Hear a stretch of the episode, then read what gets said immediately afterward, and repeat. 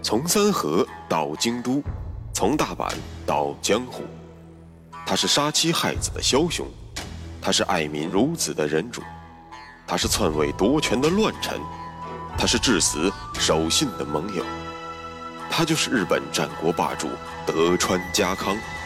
本节目由喜马拉雅 FM 独家播出。有缘相逢，有幸守候，欢迎收听，我是大师。继续为您带来日本战国霸主德川家康。上期节目咱们讲到了家康抖擞精神，下令三河小分队穿越火线，但是想回去谈何容易？咱们本期节目就来接着说说。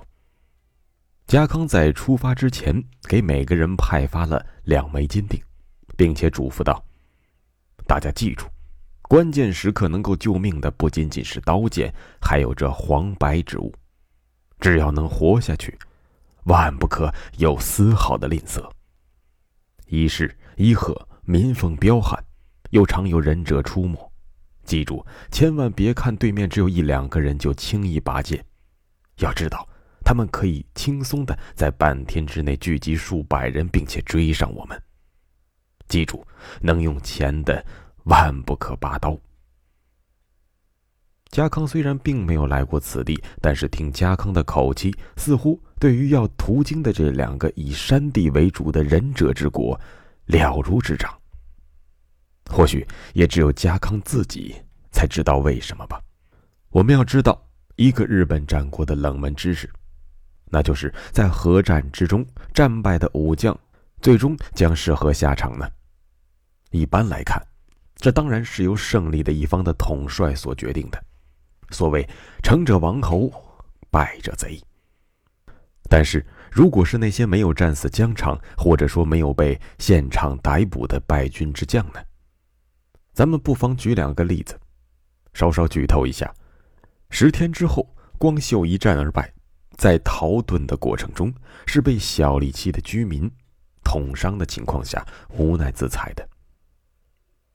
再比如，关原合战之后，败军之将石田三成也是被关原附近的山民发现，并扭送给德川家康的。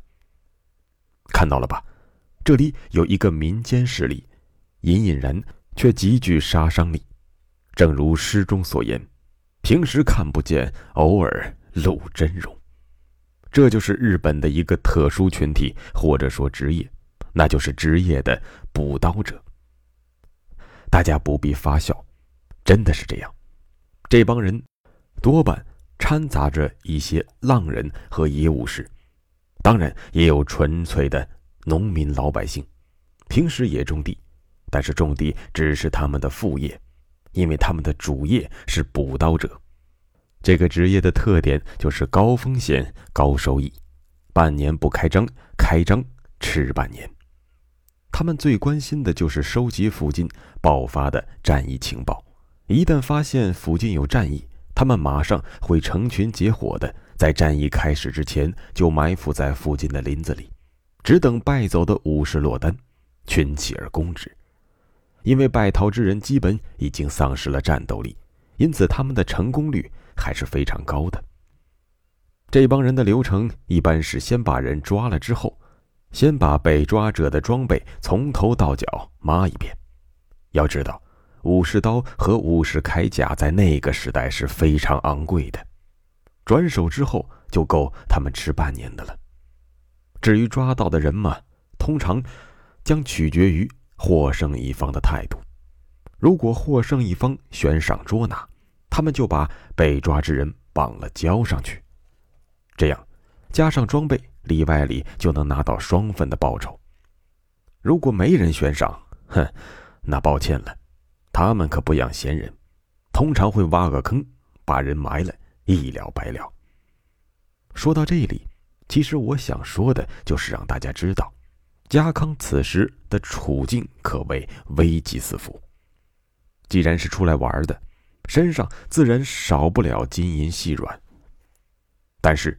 出来玩又不可能带太多的盔甲刀剑，再加上明智光秀已经通过重金悬赏家康的人头，这可就要了命了。又有钱，又容易对付，还能领赏金。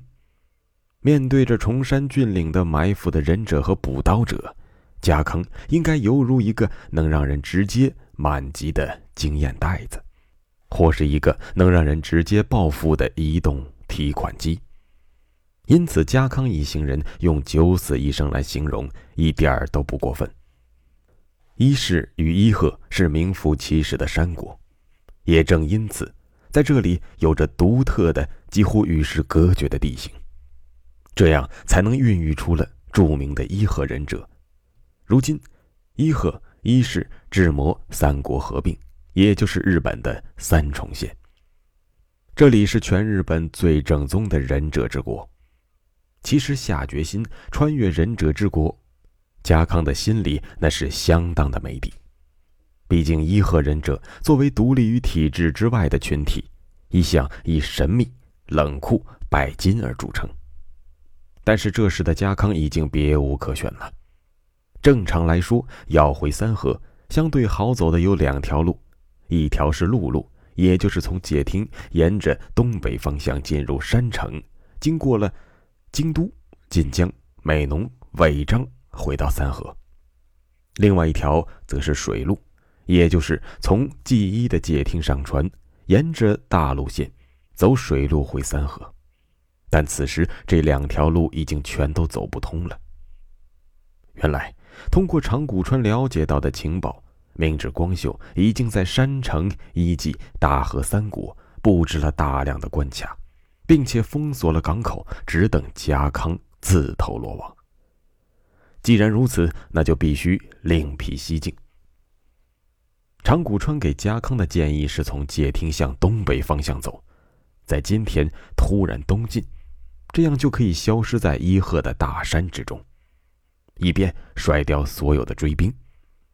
我们看到长谷川建议的路线确实很正确，因为这条路。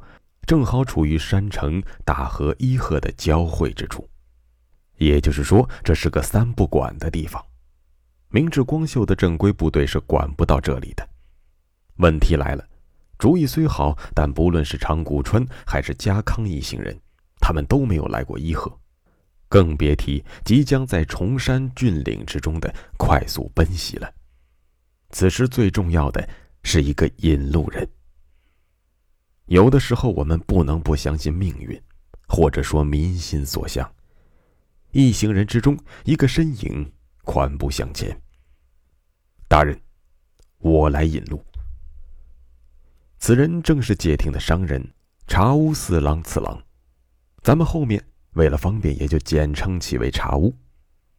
此人常年辗转于京都、山城、解厅等地经商，对于近畿地区非常熟悉。本次家康在解町游览之时，也负责了款待过家康一行人。其实，原本本能寺之变爆发之后，家康成为了被通缉之人。茶屋作为一个商人，根本没有必要趟这条浑水。但是不知何故，茶屋却毅然决然地决定追随家康一同离开街亭。不仅如此，他还提前准备了大量的金银，一方面。买通情报，一方面摆平沿途，为家康穿越伊贺做了充足的准备。这实在不能不说是天助家康。德川家康面对这个本来与自己没什么关系的商人，流露出了感激之情。但是处事谨慎的他依然担忧的问道：“茶屋先生果然是机敏之人，你有什么好办法吗？”我与大人想法一致，那就是用金银作为敲门砖。只要咱们成功的返回三河，千金散尽还能复来。我对于路线已经有了具体的安排。咱们进入伊贺山区之后，便途经宛住、和合、鲁浮图，之后便进入信孝宫的领地神户。到了那个时候，只要过了伊势湾，就是三河。跟明白人说话不用说第二遍，听到了茶屋详细的布置，贾康所有的顾虑都已经消除了。好，那么一切就拜托先生了，贾康就把性命托付给您。诸位，事不宜迟，咱们出发。在场众人重新抖擞了精神，准备迎接即将来临的不眠之夜。一行人一路狂奔的来到了多罗韦附近。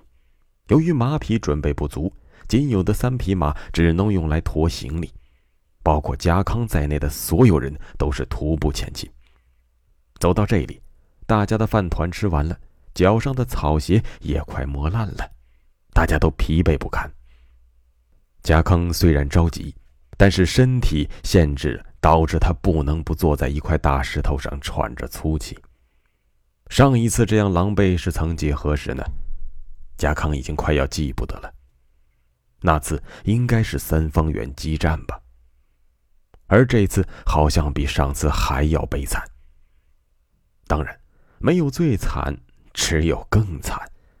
屋漏偏逢连夜雨。